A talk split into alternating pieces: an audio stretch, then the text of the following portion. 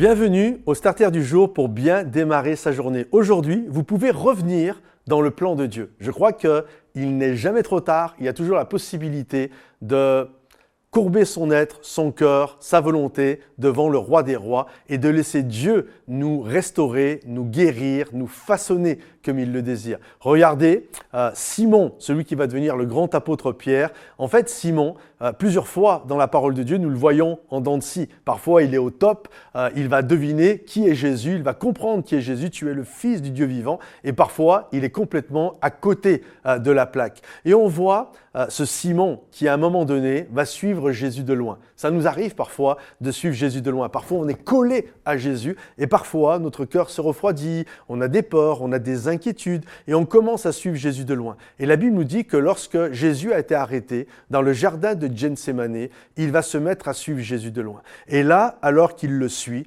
la Bible nous dit que Jésus va rentrer, il va y avoir une cour, une esplanade qui est là, et les gens vont reconnaître qui est Pierre. Et ils vont dire, ah mais tu n'étais pas avec lui, euh, toi, et vous connaissez euh, ce passage qui nous est dit que avant que le coq ne chante trois fois, euh, avant que le coq, excusez-moi, ne chante, Pierre a renié Jésus par trois fois. Et lorsque Jésus va être arrêté, condamné, puis ensuite mourir sur la croix, quelque temps par la suite, il va revenir là où Pierre est et il va préparer un petit barbecue sur la plage et où il va faire griller du poisson et il va inviter Pierre à revenir et il va lui dire Pierre, paix mes brebis.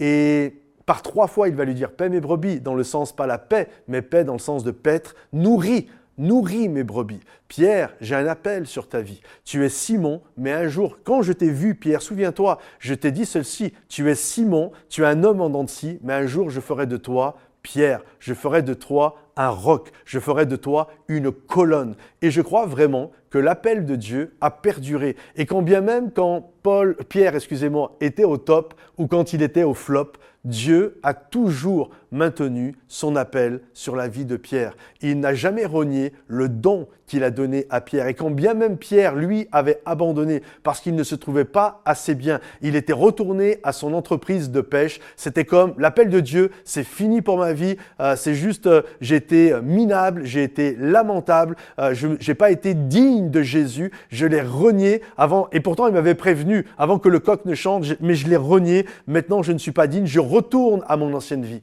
Jésus, c'est fou, Jésus est retourné le chercher là où il était. Et quelque part, il est en train de lui dire, non Pierre, mon appel demeure sur ta vie.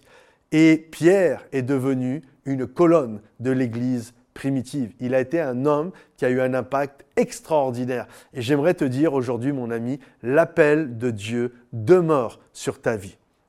Combien même tu ne te sens plus à la hauteur, son appel demeure. Il n'est pas un homme pour se repentir de, des dons qu'il t'a donnés. Alors garde courage. Si ce message t'a béni, pense à le liker, le partager, le commenter et j'aimerais vous inviter à découvrir notre nouvelle chaîne de louanges et d'adoration qui s'intitule Momentum Music. Vous trouverez ça sur YouTube, Momentum Music, il y a plein de, plein de chants, plein de belles surprises qui vont être là et ça va vraiment vous bénir.